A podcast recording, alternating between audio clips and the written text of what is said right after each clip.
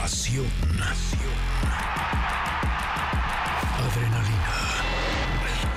Polémica. Entrega. MBS Deportes con David Faitelson, Memo Schultz, André Marín y Carlos Aguilar. Cuatro personalidades. Una nueva manera de escuchar los deportes. Este es el silbatazo de salida. Comenzamos. Eh, buenas tardes, de miércoles 14 de febrero del 2024. Feliz día del amor y la amistad. Eh, También mucho fútbol en distintos frentes, ya lo estaremos platicando con todo lo de hoy, mañana y un poco de ayer. Aquí está el eh, gran equipo de MBC Deportes. Y pues hoy lamentablemente empezamos con dos terribles noticias y es que fallece Diego Chávez, futbolista de Bravos, en un terrible accidente automovilístico. Esto se da por la madrugada. Todavía pues no hay muchos detalles de lo que pasó. Lo que sí sabemos, que tenía 28 años de edad, un jugador que de hecho tuvo actividad hace un par de semanas en el partido frente al Atlas, que era muy querido por sus compañeros y que bueno, lamentablemente con, con este accidente se nos adelantó en el camino y esperemos que encuentren pronta resignación tanto sus familiares, amigos, colegas y por supuesto el fútbol mexicano.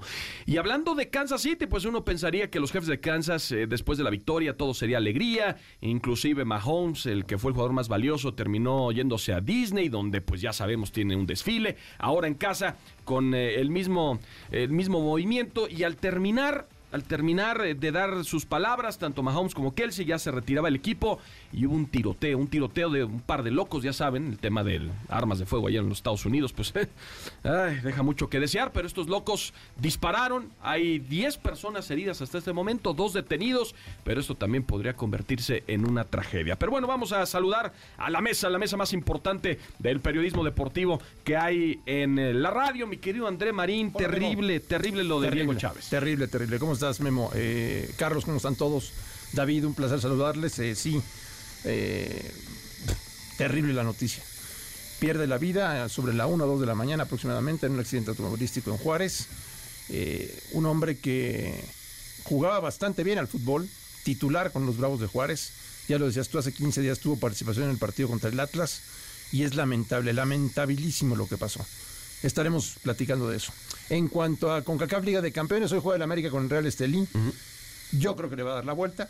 Yo creo que no tendrá mayor problema en meterse a la siguiente ronda para jugar contra Chivas. Y también juega Tigres contra el equipo de Vancouver. Así que hay mucho, pero mucho que platicar hoy aquí en MBS Deportes. Sí, ahí todos pensaríamos que debería de ganar el América. Eh, es en eh, la ciudad de los deportes, no es la cancha del Estadio Azteca. Hay que es, recordar que hay, un, hay un concierto y eso pues también puede afectar. O los nicaragüenses lo ven como, como ventaja. Mi querido Charlie, eh, pues mucho fútbol. Hay Champions, eh, también eh, Atlas frente a Pumas, partido adelantado la jornada 9. De la nueve, Eh, y, así y- y bueno, también cada vez más cerca el tema de Canelo, que pues ha dado mucho de qué hablar. Sí, te saludo con gusto, Memo, André, David también. Sí, complementando la información eh, de América, bueno, eh, se reactivaron ya dos nombres. Kevin Álvarez y también eh, Henry Martin estarán en el partido, lo cual habla de que evidentemente serán amplios favoritos para reversar ese dos goles por uno. Están perdiendo el partido, pero bueno, sabemos las capacidades que puede tener América. Vamos a ver qué tanto le sienta bien el, el Estadio Ciudad de los Deportes. Atlas contra Plumas, bien lo decías, complementan la 9. Ayer una victoria interesante de Guadalajara sobre el Eh, eh, me parece que lo hace bastante bien el equipo. Hay una lesión, caramba, fuerte, importante. Sale eh, realmente hasta Fernando Gago se agarra la cara viendo justamente parte del, del partido. Y si bien lo dices, en el caso de Canelo, seguimos pendientes de cuál va a ser la decisión.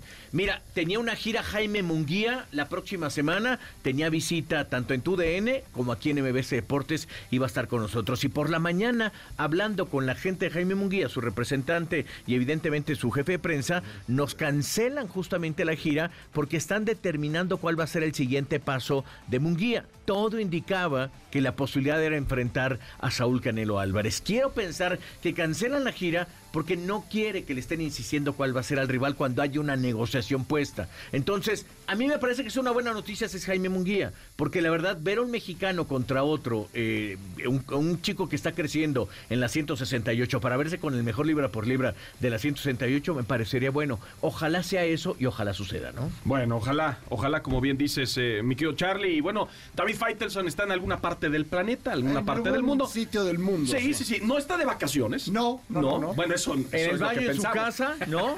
no, no, no, fue un lugar Ah, muy bueno. importante. Ya estaremos haciendo contacto con David Faitelson en unos minutos, pero primero vamos a escuchar a Fernando Gago, director El técnico técnico. de Chivas. Sí, el técnico de Chivas después de esta victoria 2-1 frente al Forge. Vaya, el Forge no juega ni la MLS, ¿no? No, nada, nada, Sí, nada. sí, sí, no. y sacaron ventaja 3-1, eh, ahora en la vuelta 2 por 1, 5-2 en el global. Sin bronca. Sin bronca, Chivas está en la siguiente ronda y esto fue lo que dijo Fernando Gago al terminar el partido de la Conca Champions. Y lo, lo dije en la primera jornada, si no se acuerdan, lo dije en la primera jornada. Yo necesito y vamos a construir un equipo. Es muy difícil a veces en, poco tiempo lograr resultados y lograr cosas. El próximo partido lo tenemos que trabajar de la misma manera que lo venimos trabajando. Tenemos que seguir. eh, personalmente a mí no me interesan los récords, no me interesa si son cinco partidos, son dos goles, porque, porque vivo cada partido. Y el que viene es el más importante, el que viene es el que necesitamos conseguir los puntos. Y a partir de eso es lo que, respondiendo a la pregunta anterior, es la competencia que tratamos de buscar de que cada partido es el más importante. Sí, la lesión de, de Raúl, que tuvo que, que salir a, a los pocos minutos que jugó, eso sí te deja una sensación fea porque eran los primeros minutos que le tocaba, no, los segundos, segundo partido que le toca jugar y es un chico que está trabajando muy bien y se merecía tener minutos y esa es la sensación de, de, de bronca de- por el partido. Eh, a ver, podía pasar ya con un posicionamiento tan bajo en la última jugada, tratábamos de trabajar, más, trabajábamos eh, de tratar de mantener el arco a cero en esas situaciones porque eh, era una cuestión más de trabajo de lo que, de lo que teníamos que hacer, de lo que era la fase. Por un gol no, no es solamente por el gol, sino por, por el trabajo de tratar de mantener una inferioridad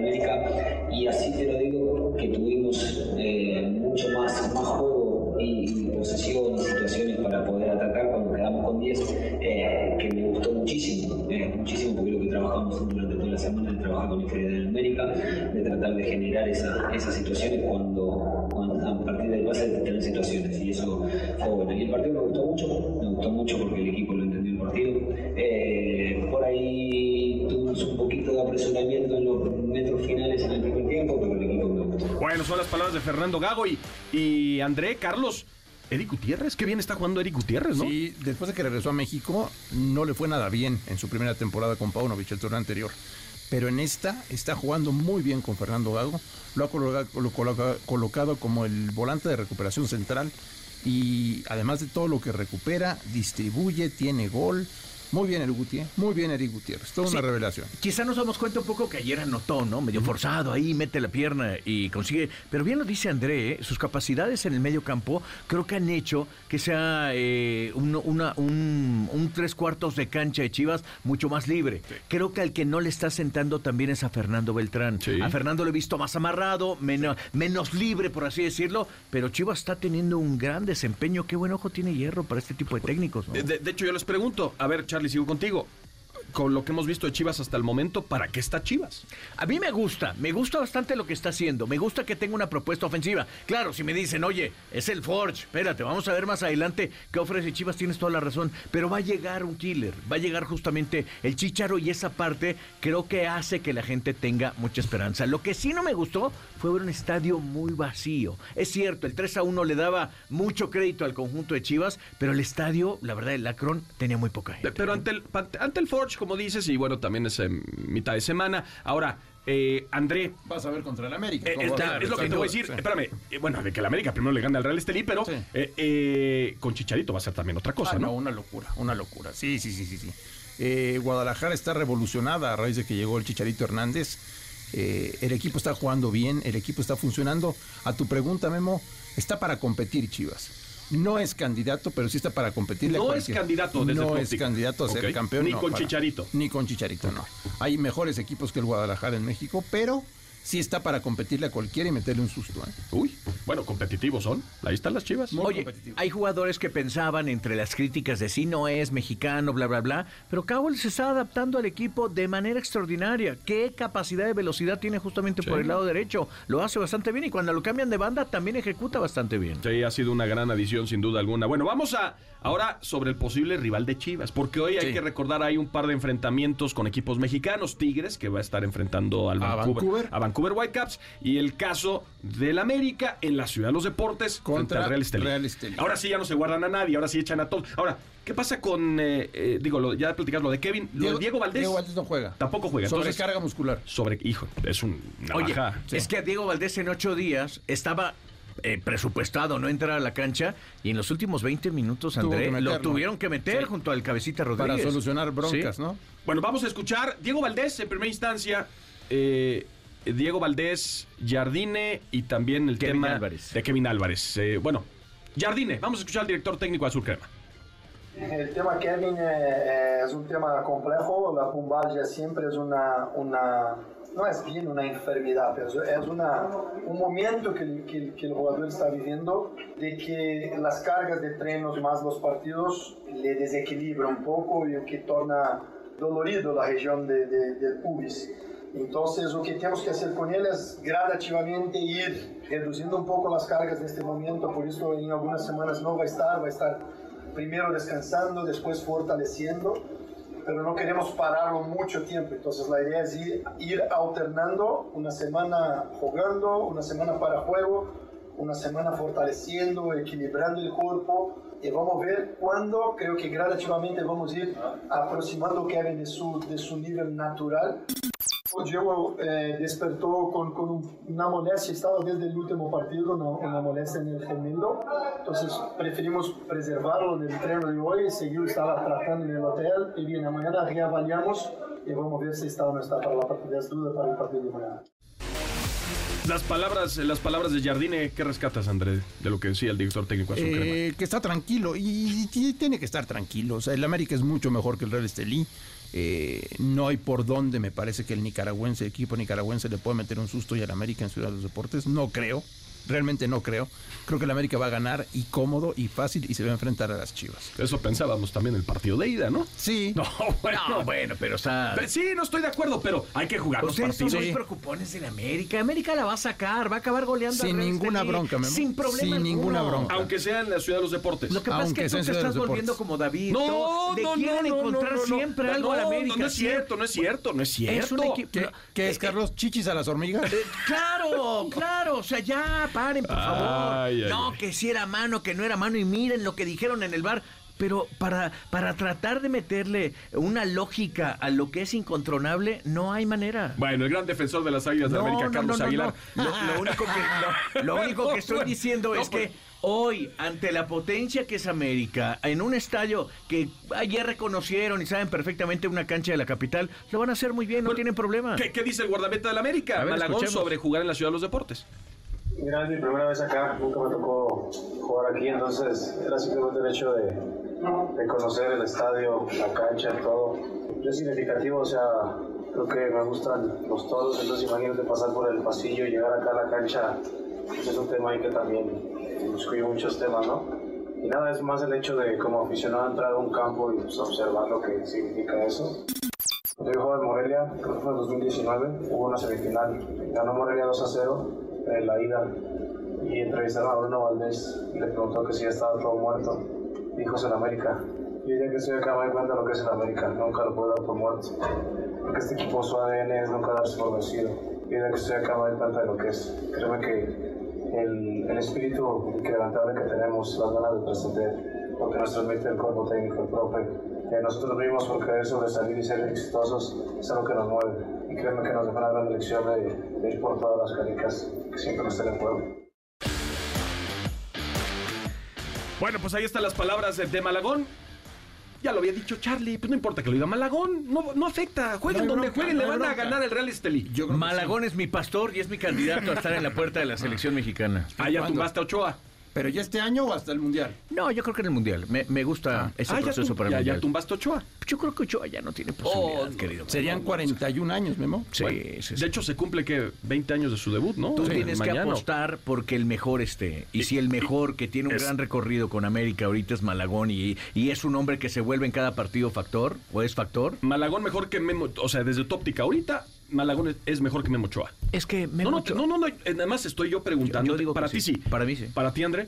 No, yo creo que Ochoa sigue siendo el mejor portero mexicano que hay en este país, pero a los 41 años llegar a una Copa del Mundo, ya lo veo muy arriesgado. Totalmente, eh, digo, ha habido grandes a lo largo de la historia, Sí, ¿no? Buffon y muchos más. Sí, Dino-. Háblenme de la última gran actuación de Memo Ochoa. Espérame, ha tenido varias. No, pues, de la última, la última. no dije, yo- háblame de varias, háblame yo, de la yo última. te voy a decir una cosa, Charlie, y yo creo que también tiene que ver, digo, no lo digo por ti, lo digo en general por los aficionados, la percepción. El talento no tiene edad, ni para abajo ni para arriba. No, y sí. si sigues Coincido brillando y sigues haciendo las cosas. Coincido Ahora, contigo. Ochoa en el equipo que está no le ayudan. Sí, tampoco, no. tampoco le ayudan. Le llegan cada tres minutos. cada yo creo, cinco yo creo que él tiene mucho que aportar todavía en experiencia, pero creo que también necesitas darle relevo a los jóvenes y necesitas también. hacerlos crecer. Eso Si también. no estás pensando en un proyecto que se acaba terminando el mundial. Y tienes que hacer que Malagón, por lo menos, eh, eh, esté en un proceso que lo lleve a dos, tres mundiales también. Sí, pero debes Ya. de tener al mejor jugador para ganar en la Copa del Mundo. Y ya todo esto sí hay que dejar en claro que Malagón está sorprendiendo con su rendimiento. ¿eh? Eso sí. Es Como- mucho sí. mejor portero de lo que muchos se imaginaban. Es- ¿eh? es- lo de puedes convocar, a lo mejor te lo llevas como tercer Ah, portero eso- y no, le va. ah, no, convocado tiene que estar. Convocado tiene que estar. Ahí está, y entonces vive su mundial, está ahí presente, le ayuda a Malagón, comparte experiencias, a Malagón y a Julio González, y entonces tienes a dos chicos que pueden hacerlo muy bien. Bueno, el otro tiene 32, Malagón es más joven. Bueno, pero ahí pueden estar detrás de, de, de, De Ochoa. Ochoa, Exactamente. En eso estamos de acuerdo. Ahora, Ah, pues todos estamos no es- ya. no me la voltees, que es ahora, un asunto ya de edad. Carlos, André y todos dijeron: no, este equipo nicaragüense, no, no El tienen. Sí, no hay forma de que le ganen al América. Bueno, Byron Bonilla, Byron Bonilla, que es jugador de, de- del Real Estelí, esto fue lo que dijo. Eh, en mi caso sí, sí, sí duermo tranquilo porque, como yo lo digo, voy a jugar fútbol, no es que me voy a meter a, a, donde me van a matar, donde me van a disparar, donde me van a hacer algún daño, yo voy a jugar fútbol, sé que no va a ser fácil, que es complicado, sé que es el rival a vencer, como lo, lo dije hace poco, pero yo duermo tranquilo, trato de dormir lo suficiente y, creo que me da resultado. Sí está la emoción, la picardía de jugar el América, de querer ganar, pero creo que es algo que no me va a desvelar hasta que llegue el momento, darlo todo. Bueno, pues ahí están las palabras de Byron Bonilla. Hay que recordar, Real Estelí está de líder en el fútbol nicaragüense. Una gran actuación porque yo, yo, yo escucho a todos hablando de lo mal que jugó el América, de lo mal que lo hicieron los eh, el equipo azul crema, pero también hay que darle su reconocimiento y no al, al Real Estelí reconocidos como el Mata Gigantes en su cancha, una cancha complicada, Sí. este, sintética, El muy rápida. sí. Creo que también entre la soberbia con la que llegó América y la capacidad que mostró el Real Estelí de jugar casi una final ante América, pues eso terminó por dar por el traste. Ahora, ayer lo comentábamos, eh, André, eh, de un 3 por 0 se convirtió en 2-1. Sí, Afanosamente y mejor para América. ¿eh? sí, mejor imposible. Mejor imposible. De cómo se dio el partido, este, sí pudo ser mucho peor ¿eh? el asunto para el América y terminó siendo solamente un gol de diferencia.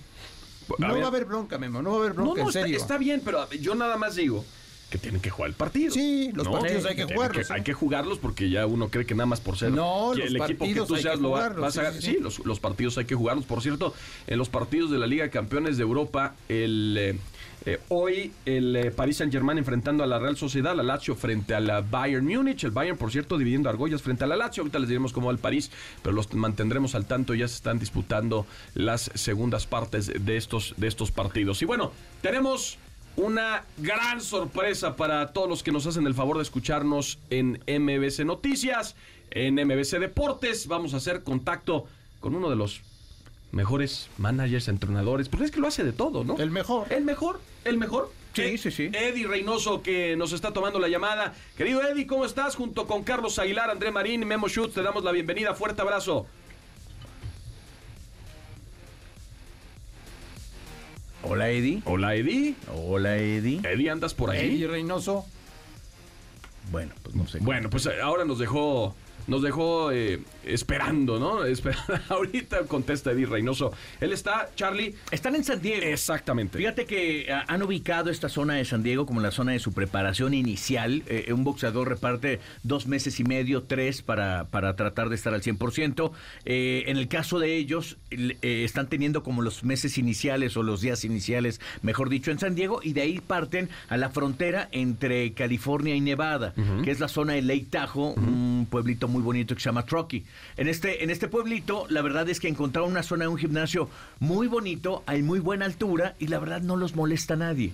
Y con todo y el gran reconocimiento que tiene Saúl Canelo Álvarez, la gente no lo molesta, le da, le da espacio de estar moviéndose por ahí, él mismo dice que hace el súper, va, este, compra lo que tiene que hacer, lo mismo Eddie, entonces les dan la tranquilidad de lo que vimos justamente él hizo en la, en la pelea pasada ante Charlo. Creo que ahorita el, el asunto de, de cuestionar un poco a Eddie y a Canelo es saber cuál va a ser justamente el siguiente paso, ¿no? Cómo es que lo están viendo, cómo es que el mundo del boxeo también se está transformando. Recuerden que apenas cerrando el año, la proveedora que tiene los derechos de Saúl Canelo Álvarez, que es PBC Boxeo, pues dejó justamente a Showtime, Showtime desapareció, para el boxeo y entró una nueva alternativa. Todos estos movimientos están generando también cambios en los campeones del mundo, están viendo sus perspectivas en torno a la televisión. y de hecho, después de lo que platicabas, eh, mi querido Charlie, ahora sí hacemos contacto con Eddie Reynoso. Eddie, muchas gracias por tomar la comunicación. Carlos Aguilar, André Marín y Memo Schutz, te damos la bienvenida. Fuerte abrazo desde la capital de la República Mexicana.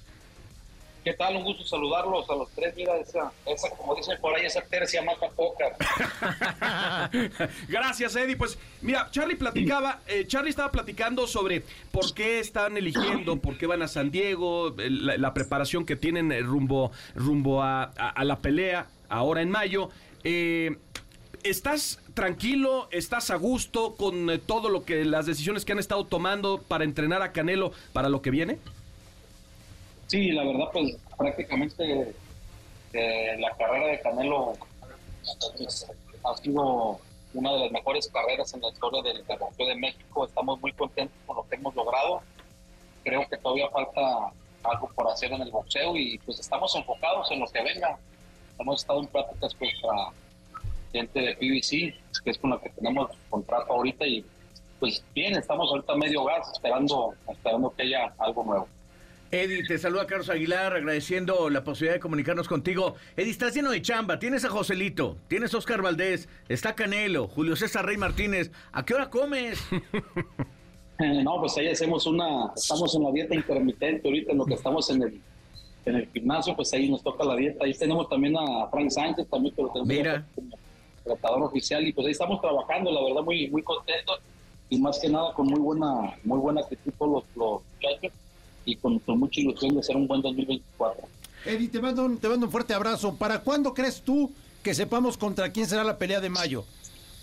En esta semana hemos estado haciendo este algunas llamadas y reuniones con la gente de PBC, como decía Carlos, eh, ahora con la nueva plataforma eh, han habido algunos cambios, pero pues vamos a vamos a ver qué es lo que qué es lo que viene, qué es lo que nos ofrece PBC. Eh, eh, eh, Eddie, sé perfectamente que ustedes se manejan como un comité, definen entre todos, dan puntos de vista, y yo no te quiero aprisionar a que forzosamente me des este un nombre, pero te puedo soltar yo la baraja y tú me dices y por ahí vamos. Es Jaime Munguía, David Benavides, Charlo y Crawford, ¿por ahí va el asunto? Todos ellos están ahí en la, en la lista, todos ellos este, se ha platicado de, de pelear ya sea en mayo, en septiembre, pero como te digo, pues todo esto es también hacer negociaciones, de estar haciendo pues juntas a veces con los, promo- los promotores que son, son de, de- del otro bando. Pues que son, este, que son- entonces. que son los manejadores de, de, Eh, los me mandan mensajes, Entonces, no, no es fácil estar, no es fácil Sí, sí, estar sí. negociando este tipo de peleas grandes, pero pues en el camino están todos ellos y vamos a ver qué es lo que más, más conviene. Eh, Eddie, entonces por lo que dice Carlos y por lo que entendemos de ese pócar, pues van a salir las dos próximas peleas de Canelo. Sí, queremos hacer tres este año, vamos a ver si, Wow. si se puede, esperemos que, que salgamos bien de, de- de mayo, salgamos bien de septiembre, son peleas muy, muy duras. A mí me gustaría hacer dos peleas nada más, pero pues Saúl tiene la inquietud de, de pelear también allá en, en Arabia, donde se han abierto las puertas para el boxeo y creo que también sería una muy Arabia. buena opción. En Arabia, mira. En- en exclusiva eh, de Eddie Reynoso. Sí, sí, sí. El Canelo va a pelear en Arabia Saudita. Oye, eh, Eddie, tú eres el que se encarga de hacer esta ruta crítica. O sea, estamos pensando mayo, septiembre y diciembre. Podría ser, en alguna ocasión lo hicimos. eh, ya cuando empezamos a hacer peleas de pago por evento, pues lógicamente nada más tienes que hacer dos fechas. Pero sí tenemos la inquietud de, de cerrar a lo mejor con, con tres peleas. Vamos a ver qué, qué es lo que se puede hacer. Están las puertas también, como les digo, de abiertas de pelear allá en Arabia con, con la gente de allá. Y pues vamos a ver qué es lo que se puede negociar con, con ellos y también con, con Al Heyman. desde PBC. Oye, Eddie, este, entiendo perfectamente. Entonces no es un asunto de un boxeador, es un asunto de llegar a la bolsa, del dinero. Sí, obviamente, obviamente a veces no, no salen de acuerdo, a veces por eso hay muchísimas peleas que jamás se dieron o que se dieron ya de a, los años, no, no es fácil negociar una pelea grande. A veces el, el, campeón quiere más dinero, a veces el retador pide más, piden ciertas cosas, no se acomodan los promotores, las televisoras. Hay muchísimas cosas que a veces la, la gente ajena al boxeo no sabe, pero no es fácil hacer las peleas grandes. La pelea, por ejemplo, con Golovkin duró tiempo en hacerse, la pelea con Cotto, la pelea con Mayweather. Entonces, eh, estoy hablando por, por acá por Saúl, pero hay otros boxeadores también de, de, gran calibre que tampoco han hecho las peleas que, que, ellos quisieran hacer. ¿Por qué? Porque no se, no se acomodan en, en, los, en los dineros, los promotores, los manejadores, los boxeadores. Entonces, eso es lo que está a veces más complicado. Y creo que queda claro, Eddie, y además eh, se lo estás dando a conocer a todos los que nos hacen el favor de escucharnos, pues todas estas piezas que están en movimiento, que obviamente tienen algún tipo de injerencia sobre eh, eh, el rival que estará enfrentando el, el, Canelo, Saúl. Pero yo te quiero hacer una pregunta a ti, Eddie Reynoso. De acuerdo a lo que están viviendo en este momento, la etapa de la carrera de Saúl Canelo Álvarez, a ti, Eddie Reynoso, ¿qué rival te gustaría que estuviera enfrentando Canelo en mayo? Pues fíjate que a lo largo de la carrera de Saúl hemos enfrentado en todas las divisiones a los mejores. En Super Welter unificamos, en peso medio, eh, en peso supermedio hemos enfrentado a los mejores campeones, a los que traen los cinturones. Eh, creo que en esta etapa de la carrera de Saúl tenemos que ser bien cuidadosos en, en todo lo que, lo que vamos a hacer más adelante. ¿Por qué? Porque ya son los últimos años que, que va a tener Saúl como, como peleador y tenemos que hacer realmente lo que le convenga a Saúl en sus intereses y como te digo, nosotros hemos enfrentado a, todos los estilos del mundo. Saúl le ha ganado a campeones, le ha ganado a ex campeones. Cuando teníamos, tenía Saúl 22 años, más o menos enfrentamos al mejor peleador que ha habido en la historia de los últimos 20, 30, 40 años, que es Floyd Mayweather, que está en el top top 10 de la, de la historia del boxeo mundial. Lo enfrentamos sin ningún temor. Perdimos la pelea y no, y no pasó nada, seguimos con la carrera. Hemos enfrentado a lo mejor y ahora que, dicen que, el tema Benavides, que no quiere pelear, que, que, Saúl le tiene miedo, miedo nunca, nunca ha habido un boxeador que se sube al ring desde los 15 años a, debutar a, profesional, no, no le puede tener miedo a nada. Y como te digo y recalco, nos enfrentamos a, a Floyd Mayweather, que era el que le había ganado a todos le había ganado a Juan Manuel Márquez, le había ganado a, este, a, todos los mejores boxeadores que, que había habido en, en, en, etapa.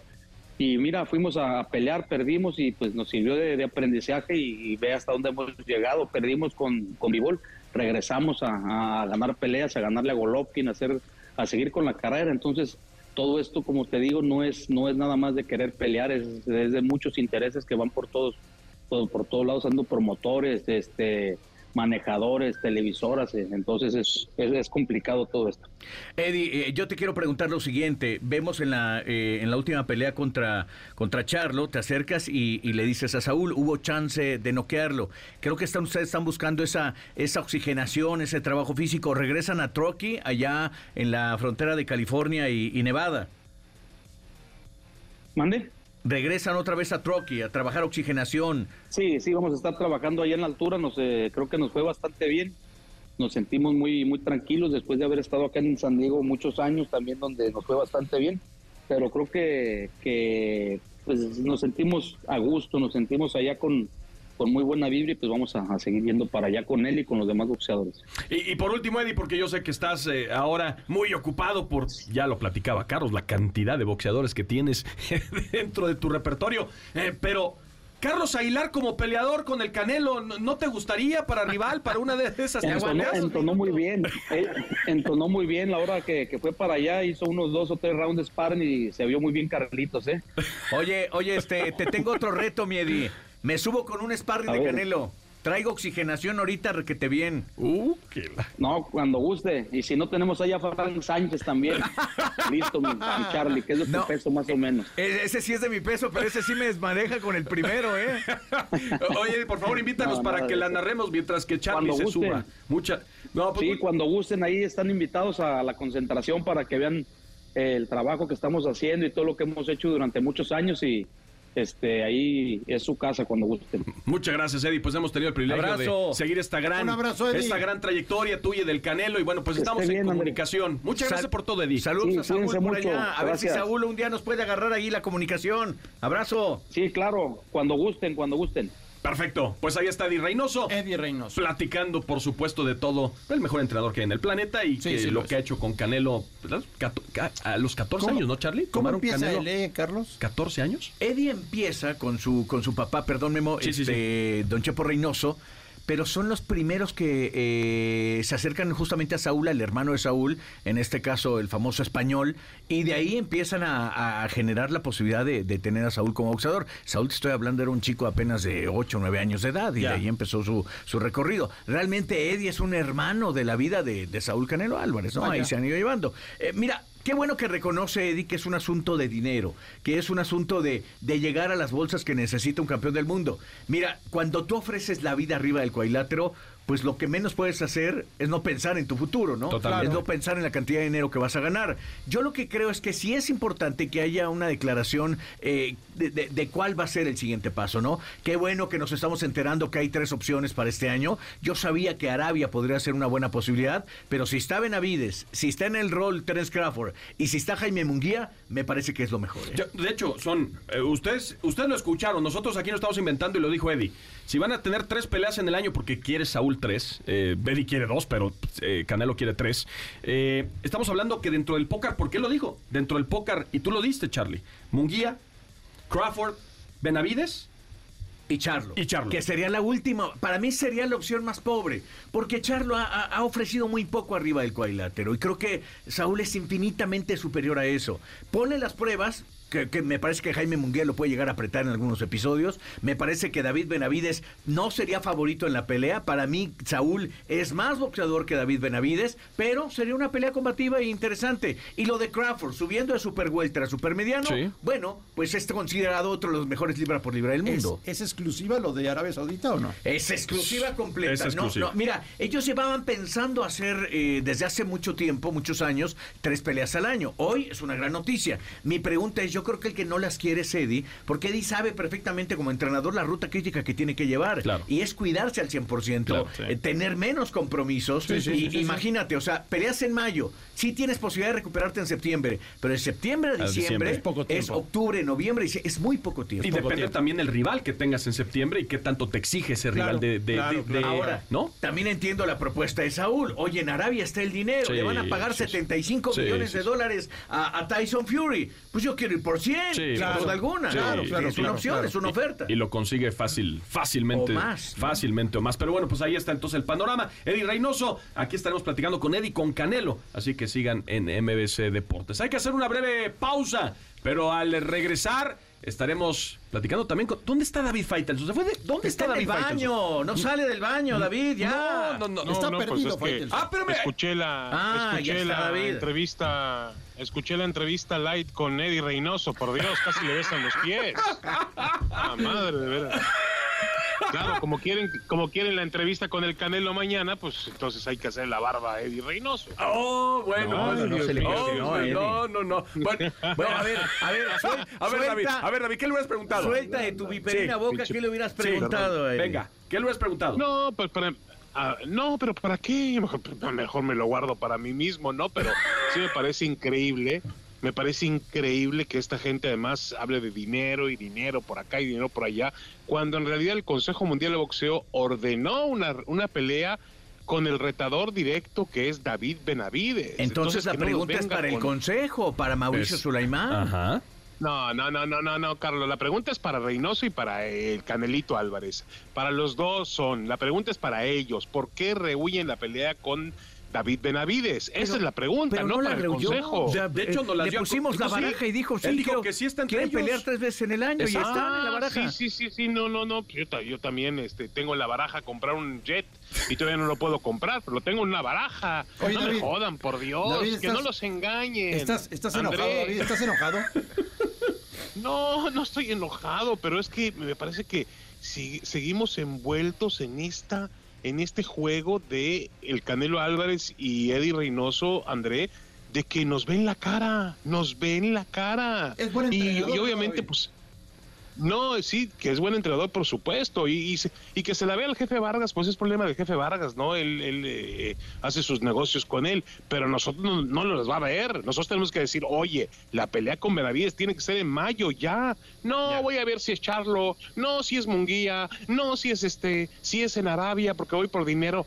Por favor, ¿qué te, parece, Memo? ¿Qué te parece, David, la decisión de ir a pelear a Arabia Saudita? ¿Es buena o es mala? Bueno, pero a mí, a mí qué me importa dónde vaya a pelear, André, con todo respeto, que pelee en la luna, pero, que pelee con Benavides. David, ¿y, ¿y por qué no eras así con Chávez entonces? Ay, ay, ay, ay, ¿verdad? Porque pues, es parte de lo mismo, David. Creo, creo que tienes mala, tienes, tienes mala memoria porque yo con Julio también tuvimos momentos de mucha enemistad y tuvimos momentos muy tirantes y Julio me mandó un día a sacar de un programa de En Caliente cuando llegó ahí, ahí estaba André y dijo, y André no me dejará mentir, dijo, yo entro, pero se sale el gordo.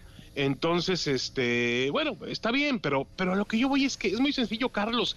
La pelea con Benavides. Pero no es Canelo, este es Eddie. Eddie habla de lo que puede hablar. Ah. Se les, se les por eso, un día tenemos que platicar con Canelo y preguntárselo. Bueno, ¿cuál va a ser? Mañana, mañana, mañana, mañana es el gran día de Memo. Ya vemos quién sabe cómo lo negoció Memo, nada más supo que me voy yo a Rotterdam.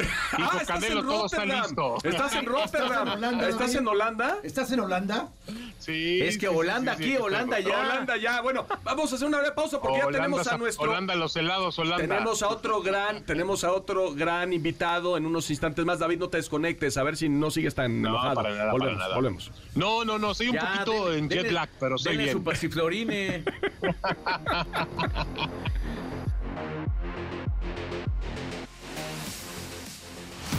MBS Deportes, síguenos en todas nuestras redes sociales. Haremos una pausa. En un momento continuamos. Faitelson, André Marín, Memo Schutz y Carlos Aguilar están de regreso a MBS Deportes. Recuerden números en cabina 55 51 66 1025, el WhatsApp 55 43 85 1025, lo que quieran comentar, si también el jet lag de David Feitelson le afectó, Rotterdam, lo que ustedes quieran, pueden acá preguntarnos y hacer comunicación con nosotros. Confunde, él dice Jet Li y es diferente. No, es un gran actor, un actor. Bueno, está en, la, está en el en llamada, en, nos tomó la comunicación, un gran director técnico mexicano que fue también un extraordinario jugador y que ahora estará tomando o ya tomó las riendas de su noveno equipo como estratega en la Liga MX. Nacho Ambriz, ¿cómo estás? ¿Cómo te sientes? Llegaste a Santos y pues nos da mucho gusto que de nueva cuenta estés en un banquillo. ¿Cómo estás, Nacho? Te saluda Carlos Aguilar, David Faitelson, André Marín y Memo Schutz. Eh, Carlos, la verdad que un gusto escucharlos, a David, a André y a a Memo y, principalmente también a ti. Muchísimas gracias por la entrevista. ¿Cómo estoy? La verdad que estoy contento, estoy bien, me siento en esta parte de mi carrera como entrenador maduro, alegre. Creo que hace tiempo atrás no, no, no dimensionar el, disfrutar estar en un banquillo. Creo que hoy estoy en esa etapa, y, pero feliz de haber regresado, de haber regresado a, a los banquillos con el Club Santos. Nacho, te mando un gran abrazo. ¿Para qué te alcanza este plantel? ¿Para qué tiene Santos Laguna en el campeonato, Nacho? Mira, mira André, hablarte para qué me alcanza sería aventurarme eh, a algo que voy conociendo. Digo, es cierto que los conozco porque más o menos les hice un estudio, pero, pero el conocerlos en el día a día, y si esta pregunta me la hicieras más adelante, te lo podría contestar. Sí siento que el equipo está lastimado, un poco mentalmente, eh, perdieron mucha confianza porque los resultados no estaban dando, pero André quiere ir en el día a día, partido a partido, y esperar que cada día y que cada partido vayamos eh, creciendo en la parte mental y con la, bueno, en, recuperar lo que tanto la gente me ha pedido, o, o, leo, que volver a ser unos guerreros dentro de la cancha, como siempre yo digo, morirse en la raya, y por supuesto, pues esa esa parte que a mí me gusta de la posición de la pelota, la movilidad y ser protagonistas en cada partida. Nacho, te saluda Carlos Aguilar, eh, agradeciéndote la comunicación con nosotros. Mi pregunta es, eh, ¿se barajaba en el ambiente y la rumorología que tenías una controversia con Toluca? ¿Eso es cierto? Mira, normalmente eso lo, lo- lo- los abogados es lo, lo que lo- los que lo están arreglando me pidieron no hablar mucho de este tema y la verdad ojalá y me, me entiendas y discúlpame, pero son ellos los que van a arreglar este tipo de situación legal que, que se está teniendo. Completamente entendido. David. Na- sí, Nacho, te saludo con mucho gusto, muchas felicidades, nos da muchísimo gusto tu regreso al, al fútbol mexicano de la primera división.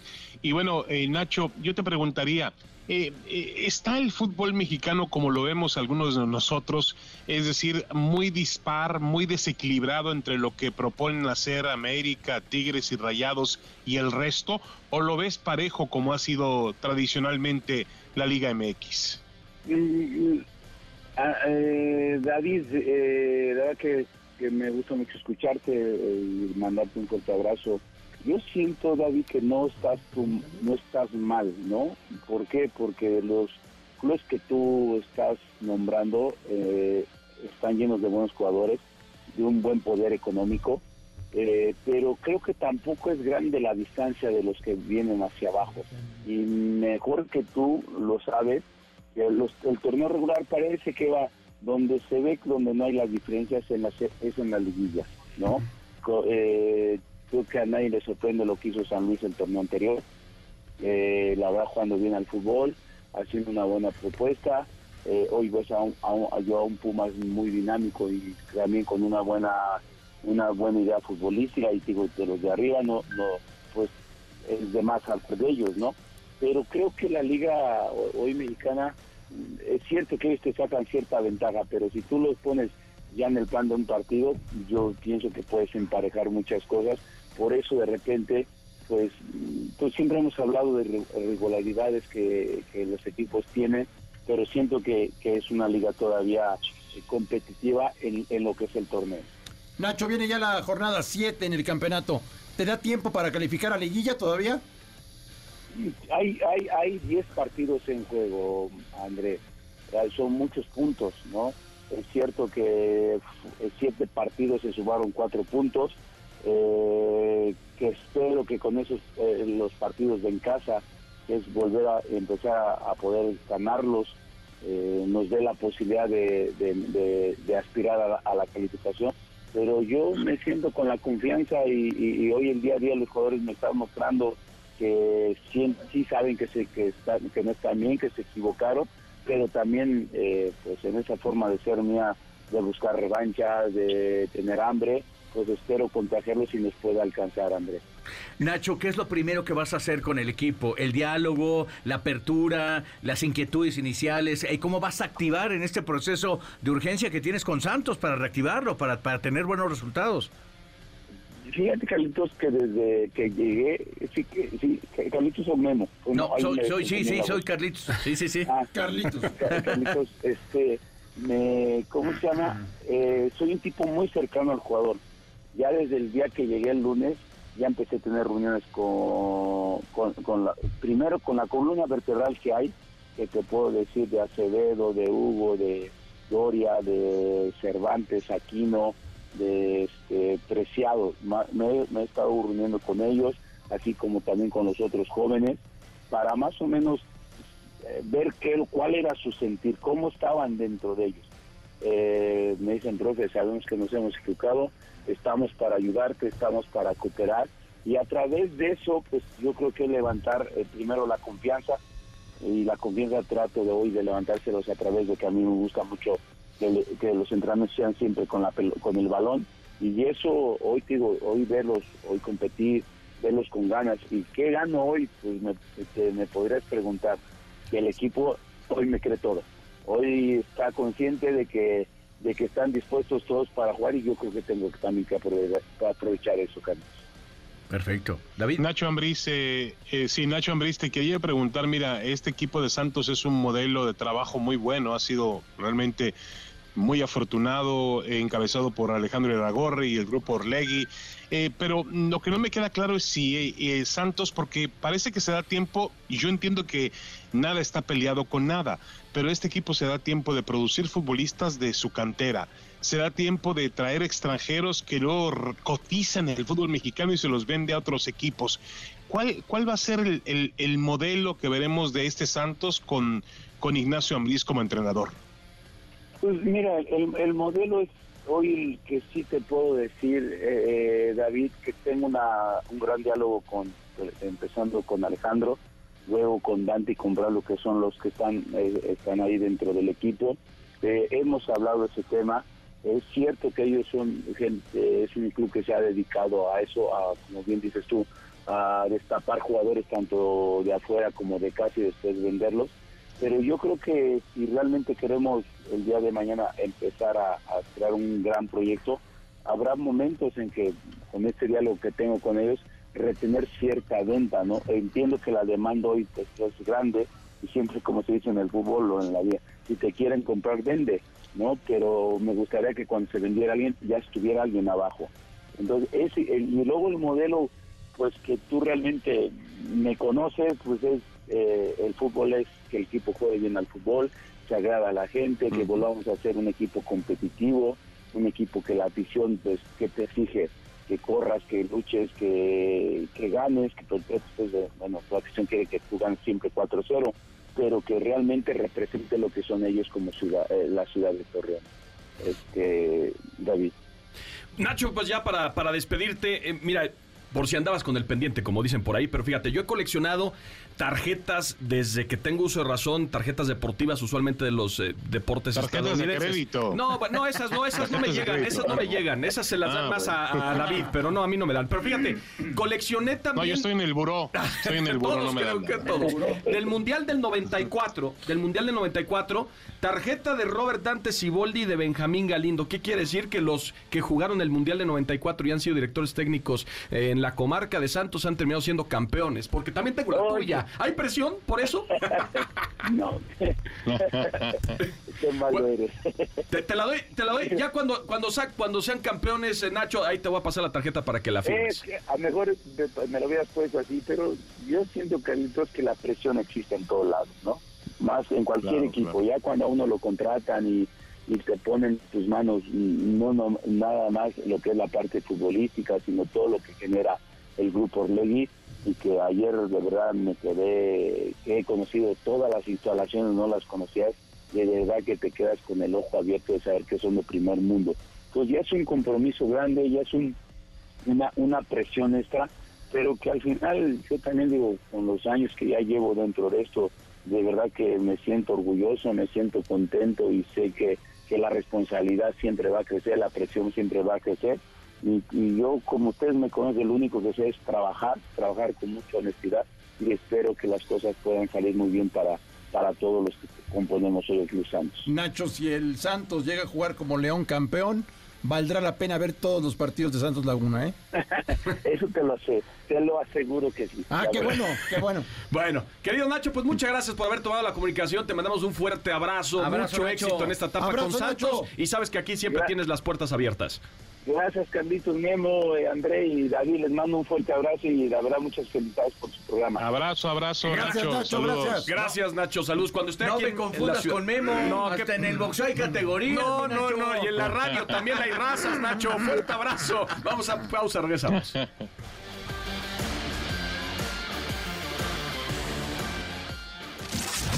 Estás escuchando MBS Deportes. En un momento continuamos. David Faitelson, André Marín, Memo Schutz y Carlos Aguilar están de regreso. MBS Deportes. En Deportes. Las Chivas vuelven a la acción dentro de la Liga MX este viernes y desde el encanto se medirán ante Mazatlán en condición de visita. El equipo de Gago llega a este enfrentamiento después de ganarle en casa a los Bravos de Juárez, siendo este su tercer triunfo de manera consecutiva dentro del torneo mexicano. Mientras que los Cañoneros llegan después de ganar en casa al Atlas, siendo esta su segunda victoria dentro del Clausura 2024. Y para este juego los tres puntos son de suma importancia para los locales, ya que no cuentan con grandes números siendo ubicados en el lugar 12 de la tabla general. Veremos si son capaces de arruinar el gran momento de las Chivas. Entra a caliente.mx, regístrate y recibe mil pesos de regalo. Por ejemplo, si le metes mil pesos a que Chivas gane este encuentro, podrías cobrar hasta dos mil pesos. Caliente.mx, más acción, más diversión. Y querido David, ahora sí, vamos contigo. ¿Qué haces en Rotterdam? Dinos. Ya dejamos atrás las entrevistas. Dinos, ¿qué haces allá? No, no, no. Ah, bueno, aquí andamos para una cobertura especial con eh, Televisa Univisión, con TUDN. Vamos a presentar una serie de entrevistas, sobre todo con Santi Jiménez. Fíjate que yo no sabía, pero eh, me acompaña Manuel Tito Villa, nuestro compañero en, en TUDN.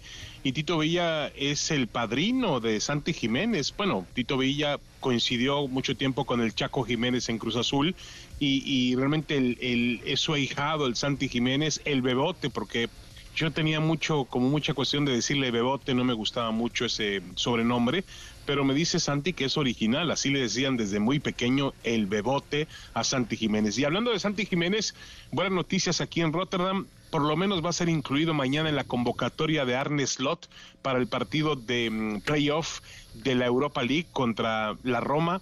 La Roma se presenta aquí en Rotterdam eh, con la expectativa de haber eliminado eh, bueno, haber vencido al Feyenoord en las últimas dos competencias, la del 2022-2023 por la Europa League lo sacó en cuartos de final y la final de la Conference League que también ganó el todavía en ese momento equipo de José Mourinho, hoy Daniel de Rozzi es el entrenador, mañana estará en la convocatoria en la banca, pero difícilmente me parece a mí va a tener minutos eh, el futbolista mexicano y además este está aquí presente en Rotterdam también el eh, entrenador de la selección mexicana de fútbol, acompañado de su cuerpo técnico, Jaime Lozano, directivos de la federación.